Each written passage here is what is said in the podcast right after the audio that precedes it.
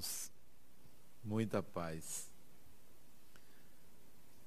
Todos nós consolidamos uma personalidade desde o momento que somos gestados na barriga da mãe.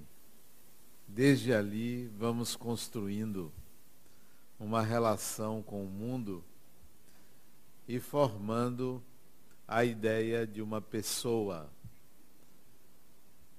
a partir do parto, do nascimento, essa relação com o mundo se torna mais direta e a personalidade vai se apresentando de tal maneira que quando chegamos na adolescência, ela está pronta para lidar com o mundo. Para a formação dessa personalidade, nós contamos com uma série de influências ou de vetores que formam essa personalidade. O primeiro vetor ou a primeira influência que contribui para a formação da sua personalidade, da minha personalidade, são suas tendências como espírito. O espírito que você é que vem formando a cada encarnação uma personalidade, vai influenciar com as suas tendências, com as suas habilidades, essa nova personalidade que você tem hoje. Evidentemente, contribui também o caráter de seus pais, os valores de seus pais, que mesmo ausentes, mesmo que sejam pouco presentes, esse caráter vai alcançar você por via genética, pelo DNA. Mesmo que sua mãe ou seu pai lhe abandone e você seja educado, criado por uma outra pessoa, o caráter de seus pais biológicos também se transmite via DNA e vai, de alguma maneira, influenciar a sua atual personalidade. Digo atual, porque a cada encarnação você forma uma personalidade sendo o mesmo espírito. Influenciam também a sua personalidade seus educadores, professores, professoras, mestres, amigos e outras pessoas que convivem com você vão, desde a infância, contribuindo com características da sua personalidade.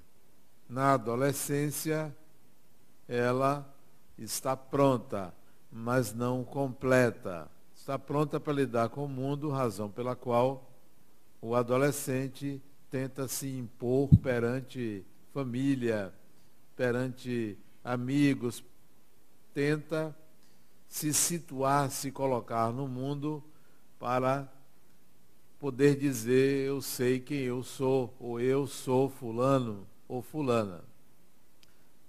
A personalidade vai sofrendo várias influências, também sofre influências de espíritos desencarnados que contribuem com a formação dessa personalidade, seja influenciando positivamente, seja influenciando negativamente, mas influencia. Em dado momento da nossa vida, torna-se necessário você se questionar: a quem eu sigo? Qual é o fator que mais influencia a minha personalidade? É o que aprendi com meu pai, minha mãe, meu professor, meu amigo? É o que eu aprendi com a religião? É o que eu aprendi com trauma? É o que eu aprendi no exercício de uma profissão? É uma determinada pessoa que eu admiro, é um ídolo, é um artista, é um guru, é um mestre, é um mentor, a quem eu sigo? A pergunta pode não parecer importante, mas é fundamental para que você descubra quem é o espírito que você é.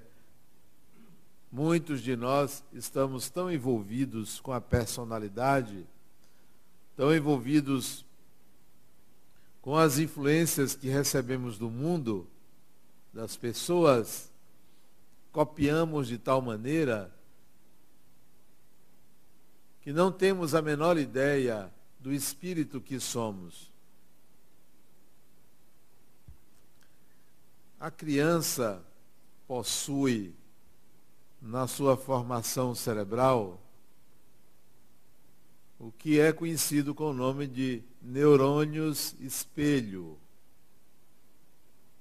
o que facilita a imitação.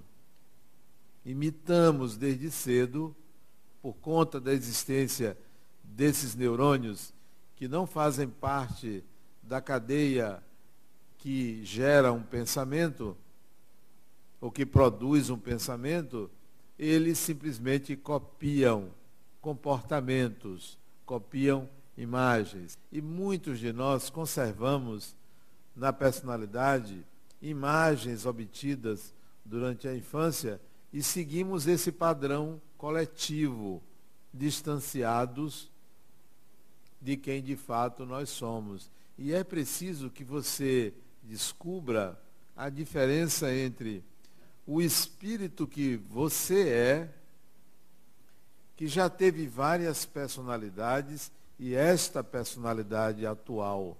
Não pense que a personalidade atual é suficiente para comportar o espírito que você é.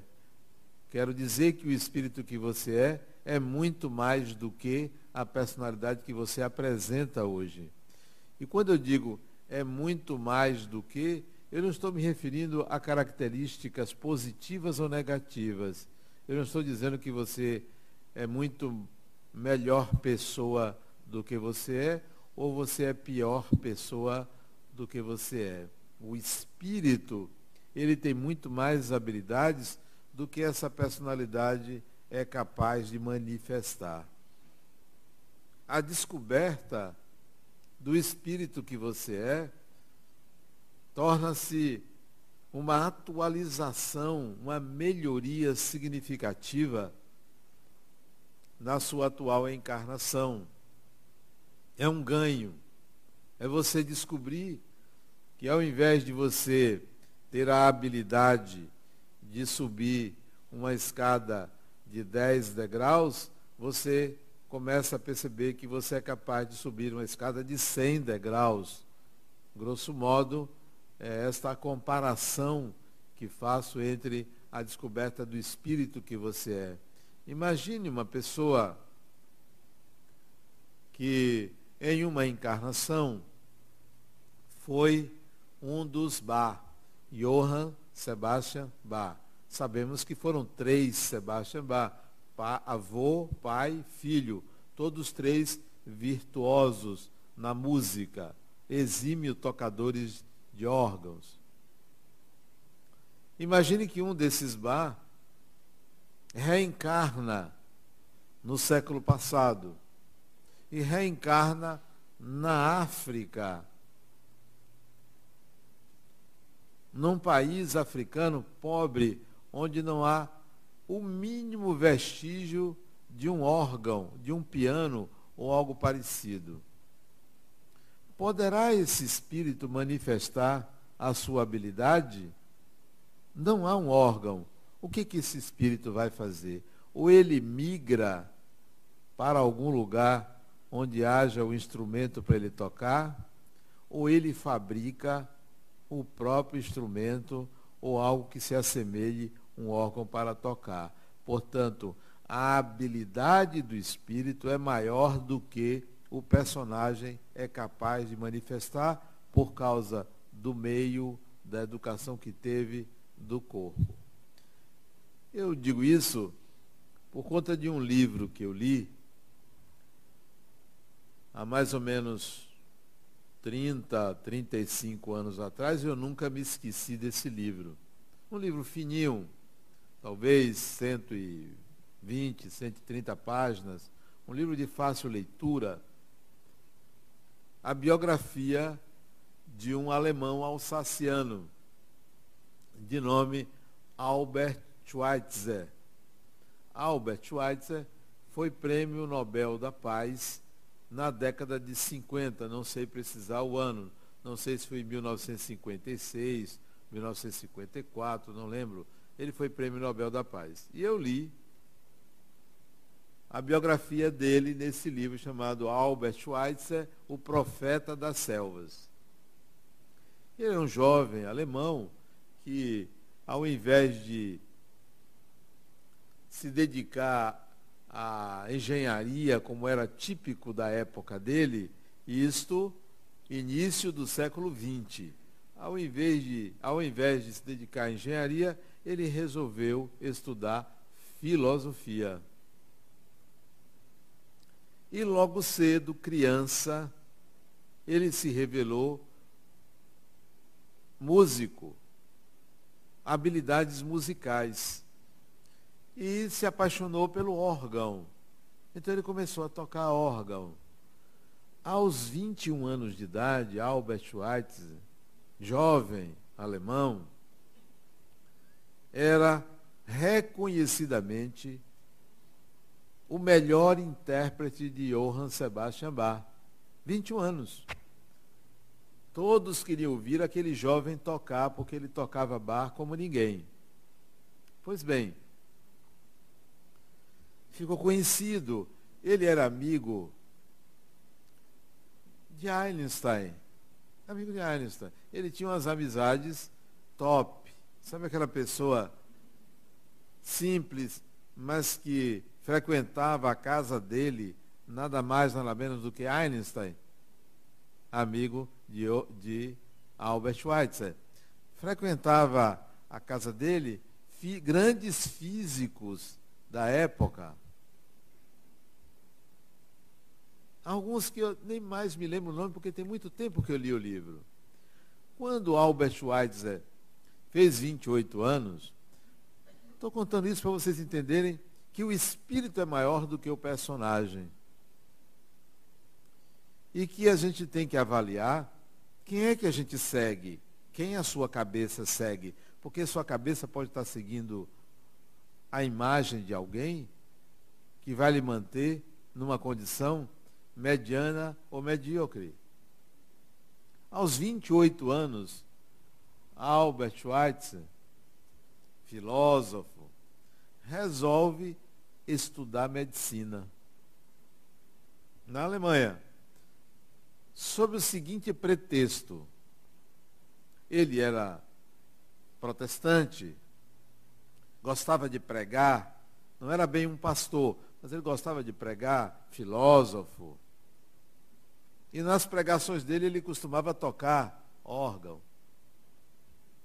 Ele, sob pretexto de que ele era um cristão e precisava provar a Deus que ele era um bom cristão, ele resolveu deixar a Alemanha e ir morar na selva africana, num país naquela época de nome Gabão. E foi, foi embora. Estudou medicina, se formou com três anos de faculdade, ele se formou em medicina e foi para a selva. Não conseguiu levar seu órgão. O que, que ele fez lá? Passou a fabricar órgãos na selva.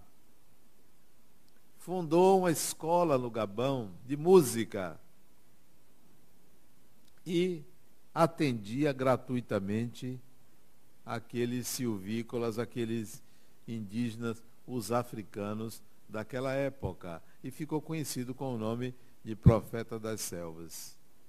Conta o biógrafo dele que noites escuras na África era possível a alguns quilômetros você ouvir uma sinfonia de bar em plena selva.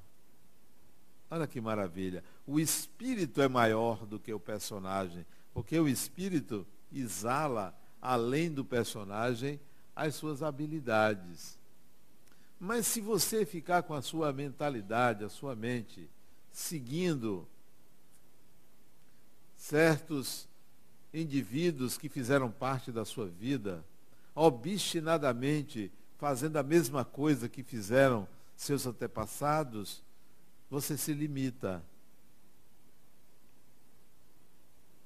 E há pessoas que pensam que ao dizer assim, eu nunca vou ser igual a fulano, e passa a fazer tudo diferente de fulano, é exatamente quem a pessoa está seguindo pelo lado negativo ou pelo lado negado. Ser a favor de alguém ou ser contra alguém é ser influenciado pelo pensamento desta pessoa. Daí ser importante você discriminar os valores que influenciam a sua atual personalidade. Pessoas que dizem assim, eu não mudo uma opinião. A quem essa pessoa segue? Segue a rigidez de uma pedra. Mudar de opinião é característica da flexibilidade de uma pessoa. Voltar atrás, repensar, rediscutir um assunto, reconhecer um equívoco, dizer que pensava de uma forma e passou a pensar de outra, isso identifica uma alta qualidade de personalidade. Não estou me referindo a quando você dará a palavra a alguém sobre algo que você promete fazer ou se determina a fazer. Eu estou me referindo a opiniões. Há uma flexibilidade exagerada em nossas opiniões, porque antigamente, até o século XIX, início do século XIX, 1850, 1860, meados do século XIX, quem ditava a verdade era a religião. Todos seguiam a cabeça da religião. Todos se pautavam pela religião. Se você queria saber se uma coisa é verdade, naquela época, você perguntaria ao padre. Ele lhe diria que na Bíblia diz isso. A verdade está ali. Era assim. Então, se eu fizer um ditado para você, rápido, ou essa minha fala, você não vai conseguir escrever tudo que eu estou dizendo. Depois você vai corrigir e vai acrescentar uma outra palavra. Então, o que está escrito no Evangelho, seja de Marcos, Marcos não que não conheceu Jesus, Lucas, não, Lucas também não conheceu Jesus, seja o de João, não, João tinha, era adolescente quando conheceu Jesus. O Evangelho dele foi escrito mediunicamente muitos anos depois. Mateus era adulto e conheceu. Então, se você pegar o Evangelho de Mateus, o que ele escreveu foi o que ele ouviu, e não o que Jesus disse. Ele escreveu em aramaico. Não existe mais. Ninguém tem cópia do Evangelho. Foi traduzido para o grego, para o romano, para o latim, para o português. Olha, olha o percurso. Há um ditado que diz tradutor e traidor. Tradutor, traidor. Traduziu, traiu. Então, o que chega para você, o que chega para mim, é uma interpretação do que foi dito. Então, você não sabe o que Jesus quis dizer quando disse: segue-me. O Jesus que eu sigo é um judeu. não está pregado na cruz. É um judeu que eu aprendi a entendê-lo a partir de um livro que eu aconselho vocês a lerem. Fininho também. Não deve ter 100 páginas. Esse. Escrito no começo do século XX. Não, não. No final do século XIX. 1875, entre 1875 e 1900, porque o autor morreu em 1900. Nasceu em 1844, morreu em 1900. Vocês lembram de que eu estou falando, né? Lembro. Ele escreveu um livro, esse livro, que eu aconselho todo mundo a ler, chamado O Anticristo. Que tal? O Anticristo.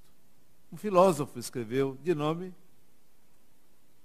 Nietzsche, o Anticristo. Olha o Jesus que eu conheci. Nietzsche faz uma crítica ao que fizeram com Jesus e realça o amor dele a Jesus contra o Cristo que a igreja fabricou a favor do ser humano Jesus. Então, eu comecei aprendendo por aí. Jesus por Nietzsche. Depois eu li um livro de um hindu sobre Jesus. Porque é bom você ter uma visão da pessoa, porque não tem a mesma cultura. Esse livro, esse tem um pouquinho mais de páginas. Tem 1.629 páginas. Vale a pena ler. Você lê numa sentada. Escrito por um yogi de nome Paramahansa Yogananda. Yogananda escreveu, escreveu não, ele ditou e os discípulos dele iam anotando, gravou, porque Yogananda escreveu, essas palestras foram na década de 30 e 40 deste século, do século passado, ele escreveu um livro chamado A Segunda Vinda de Jesus. E fala de Jesus de acordo com a visão de um hindu. E você vê que maravilha ele fala daquele judeu. Então, o Jesus que eu sigo é um judeu. Mas espera aí, que judeu? Um judeu autêntico. Não tinha meias palavras, não. Não tinha mimimi. Não tinha, venha todo mundo que eu vou curar você. Não tinha nada disso. O Jesus que eu sigo é uma pessoa autodeterminada, decidida. Decidida. Sabia o que fazia.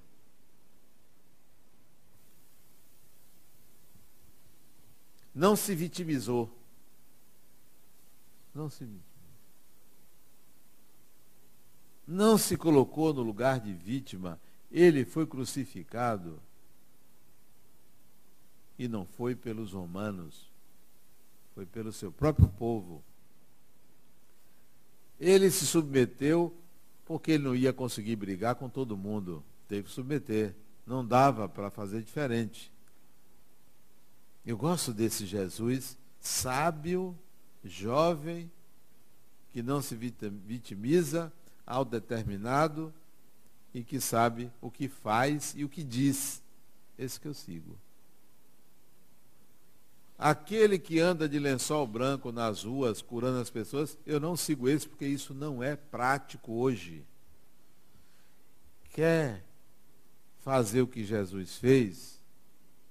Quer ser samaritano? Você tem 24 horas no dia. E as horas do dia são um tesouro muito grande. Pegue uma hora e se dedique a uma instituição filantrópica. Você tem dinheiro sobrando? Abra uma escola. Você tem capacidade empresarial? Abra uma empresa para empregar pessoas. Isso é o que Jesus faria. Porque o mundo precisa de trabalho, de emprego, porque isso dá dignidade mas a gente pensa que Jesus ficaria na porta dos hospitais para curar as pessoas que fossem entrar ali? E como ficaria a medicina? Para ir nas ruas distribuir comida para as pessoas que estão com fome, para quê? Para alimentar a mendicância? Para estimular? Não. Precisamos ter uma visão atualizada do significado da religião. Religião não é religação. Porque ninguém está desligado de Deus. Religião é atitude para com o sagrado. Isso é religião.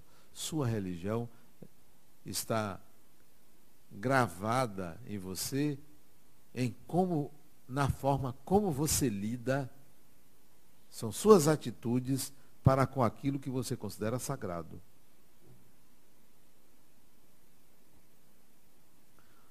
Uma certa vez, quando nós começamos a fundar o primeiro centro espírita, lá em Patamares, isso foi em 94, eu sou o presidente. Foi um choque para todo mundo, porque o espírito que estava dirigindo os trabalhos disse que eles iriam implantar o trabalho. Aqui não vai não. Não quero. Sabe por quê? Porque espírito desencarnado não tem CPF. Não tem. A responsabilidade legal era minha. Ele queria implantar. Depois eu digo qual é o trabalho. Não ia dar certo. Quem seria preso seria eu.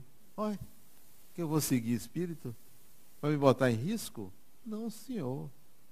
Você manda do lado de lá, eu mando do lado de cá. A gente tem que fazer uma parceria.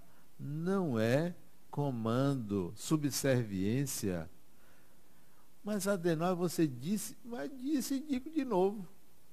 Ficamos brigados dois anos. Ele comigo e eu com ele. Não aceitei. Sabe o que queria fazer? Queria que o centro fizesse cirurgia mediúnica usando bisturi cortando as pessoas. Imagine, eu não sou cirurgião, eu não sou médico. Ah, não, mas você tem que confiar. É com o olho no padre, ou na missa. É com o olho, olho aberto ou tu fechado. Não, não, aqui não. Vai não. Não tem, o CPF é meu. Você ia, vocês fariam? Não, não vá não, vá nessa não. Ah, mas tudo que Espírito diz a gente tem que acreditar. É Espírito, é gente. Gente, você sabe como é que você é. Se você é assim, então desencarnado é igualzinho a você. Camufla, né? Se protege, não mente, mas omite. Quando não mente, né? Espírito é pessoa. Pessoa é espírito. Não tem diferença. Então, a quem eu sigo, a minha cabeça segue a minha cabeça aberta para todas as opiniões para eu poder escolher se eu sigo essa ou se eu sigo aquela. Mas não tem um mentor. Aqui o Centro Espírita Harmonia não tem mentor, não. Quem é o mentor da casa? Não tem. Não tem, não.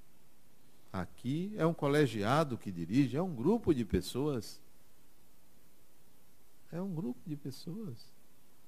Desencarnados, um outro grupo, e a gente senta para conversar. Vamos conversar. Qual é a sua opinião? Você pensa o quê? Você pensa o quê?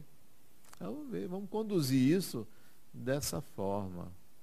Porque, do contrário, nós vamos criar uma casta superior e uma casta inferior.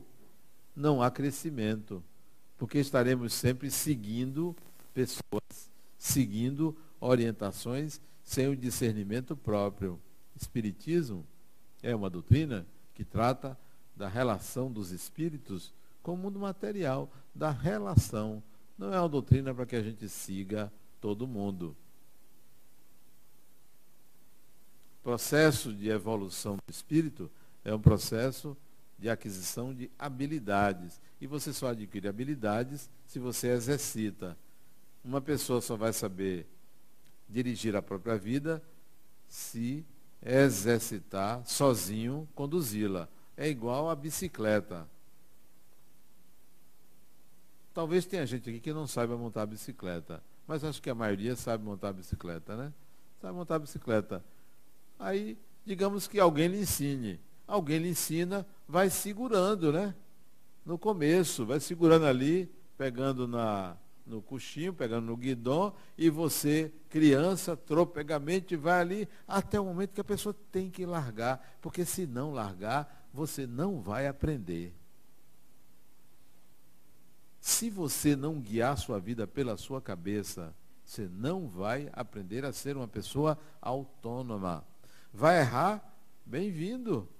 Não tem esse que acerta tudo. Vai errar. Ah, mas eu posso me machucar.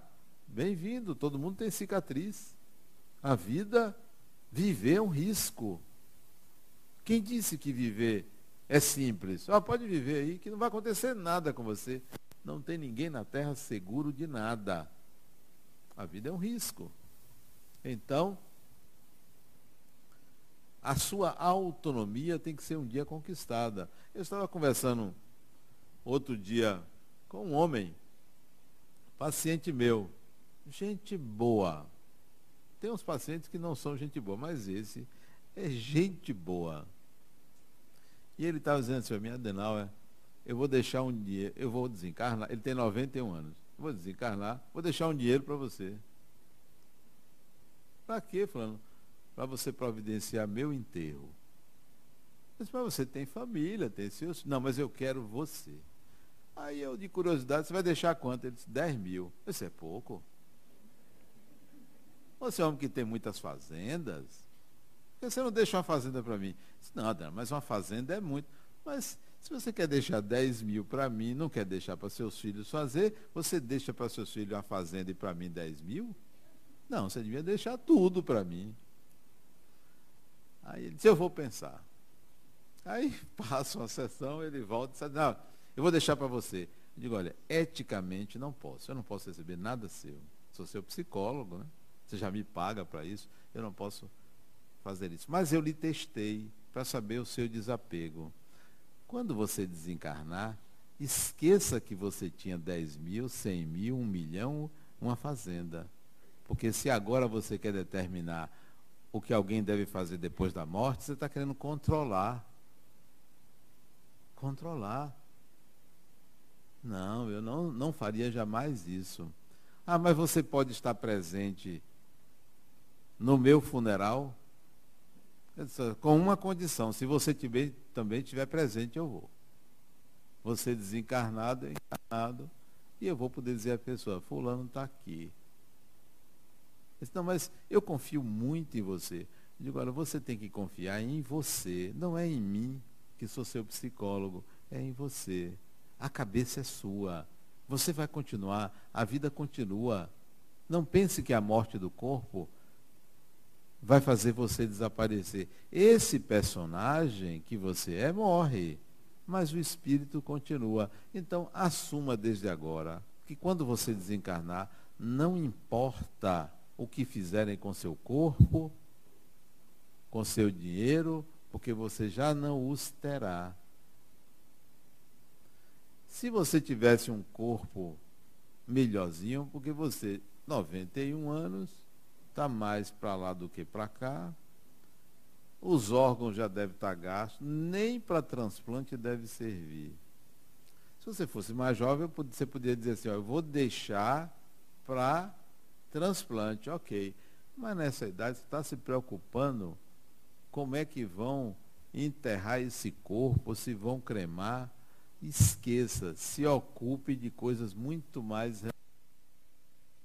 Aquela, aquela ideia que a gente tem de que a gente tem que controlar o que ficou. Não me interessa o que ficou, não me pertence. Pertence a herdeiros, se não tiver herdeiros, pertence ao Estado. Eu vivi, fiz a minha parte. Então disse ele, o que você viveu com esses bens, o que você aprendeu, é isso que você leva. Você não vai controlar nada nem ninguém. Seguir alguém é uma responsabilidade muito grande, tanto quanto ser orientador de alguém. O melhor orientador é aquele que se retira desse papel. Porque enquanto você for guia de uma pessoa, você a está escravizando. Enquanto uma pessoa precisar da sua orientação, você vai estar limitando o crescimento daquela pessoa, porque todo ser humano deve buscar a sua independência e autonomia. Da mesma forma, quando você lê que Jesus disse segue-me, não pense que Jesus quer ou queria, pelo menos o Jesus que eu entendo, que você se torne discípulo dele eternos discípulos, eternos dependentes. O discípulo tem um dia que virá mestre. Nenhum mestre vai querer manter uma casta de discípulos, porque vai ser sempre, vão ser sempre aprendizes. O bom mestre sai de cena para que o discípulo se torne mestre. É aquele ditado: Todo rei tem que morrer. Todo pai tem que dar lugar ao filho. Todo indivíduo tem que assumir um lugar. Todo indivíduo tem que ser protagonista da própria vida. Você não tem que ser coadjuvante. Eu posso seguir você, mas até um ponto que eu vou encontrar os seus limites. Quando eu encontrar os seus limites, eu tenho que avançar. Eu não posso ficar nos seus limites. Numa, num grupo, quando há unanimidade e alguém destoa, é importante saber por que alguém está destoando. Porque toda unanimidade é burra. A voz destoante, ela aponta para algo importante para aquele grupo.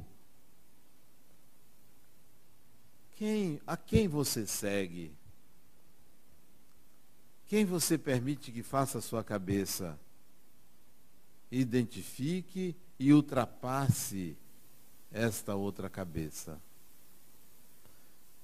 Identifique os seus referenciais e procure referenciais melhores, superiores. Porque é assim é que há evolução. É quando a gente deixa um patamar e vai para um patamar superior. Se eu for seguir certas, certos personagens, ipsis literis, o que dizem, o que escrevem, eu me torno um robô, eu me torno uma cópia, eu me torno um cover. Há muitos covers na sociedade, há muitos imitadores. Está na hora do espírito acordar, dizer, peraí, eu já sei muita coisa, então eu preciso colocar em prática o que eu sei. Outro dia também estava conversando com uma mulher, ela é muito culta. Ela é jovem, não tem 35 anos talvez. Jovem, muito culta, muito letrada. Mas eu notei na fala dela que ela cita muito. Segundo fulano, é isso. Eu disse, vem cá, qual é a sua opinião? Ah, Adena, não vou emitir minha opinião diante da opinião de fulano ciclano, quem sou eu? Está na hora de você sair desse lugar de discípula e começar a trazer seu pensamento, sua fala, sua opinião. Mas às vezes a nossa vaidade não deixa a gente chegar a esse ponto, porque a gente não quer errar, tem medo de ser criticado. Isso é vaidade, isso é orgulho. O espírito tem que ser protagonista da sua vida. Tem que assumir o ônus do que sabe, do que pensa, do que diz. Porque, muito provavelmente, quando você começa a emitir suas opiniões, você percebe que você fala, às vezes, o que não consegue praticar. Às vezes você fala algo diferente do que você pensa. Às vezes você fala o que pensa, mas não consegue se comportar conforme fala e pensa. Como resolver isso? É só você seguir o espírito que você é. Quando você começar a seguir o espírito que você é, isto é, tornar-se quem você de fato é, espírito, você vai conseguir alinhar o pensar, o sentir e o agir. Você vai conseguir dizer, assim penso, assim sinto, assim ajo. Isso só é possível quando o espírito que você é assume o lugar do personagem. O personagem é limitado. Adenauer é um personagem, é um psicólogo, tem família, casado, tem filhos, é espírita, dirige essa instituição. Isso é o personagem. E o espírito? Não, algumas coisas eu não posso dizer, senão vocês iriam embora. O espírito é muito mais do que isso. Tem mais habilidades que não é possível pela escolha que fez deste personagem. Gostaria de fazer outras coisas, mas não é possível porque o personagem tem seus limites. Esse reconhecimento me dá a liberdade de, de vez em quando extrapolar esse personagem, ir mais além e ir conquistando novos degraus, porque quem está no comando é o espírito, não é o personagem. Façam esse exercício.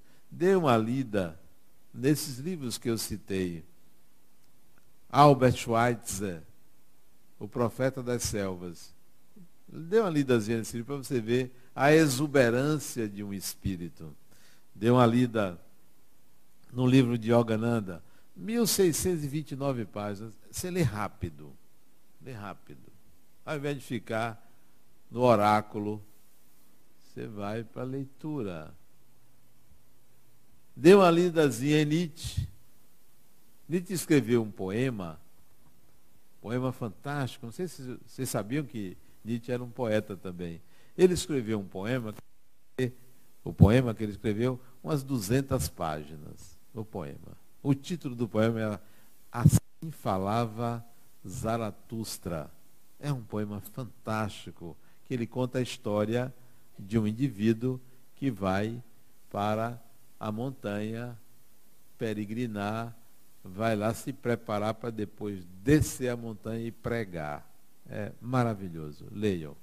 Assim falava Zaratustra, leia o Anticristo, mas não deixe de ler o livro dos Espíritos para que vocês, antes dessas leituras, tomem consciência que são espíritos imortais. Muita paz.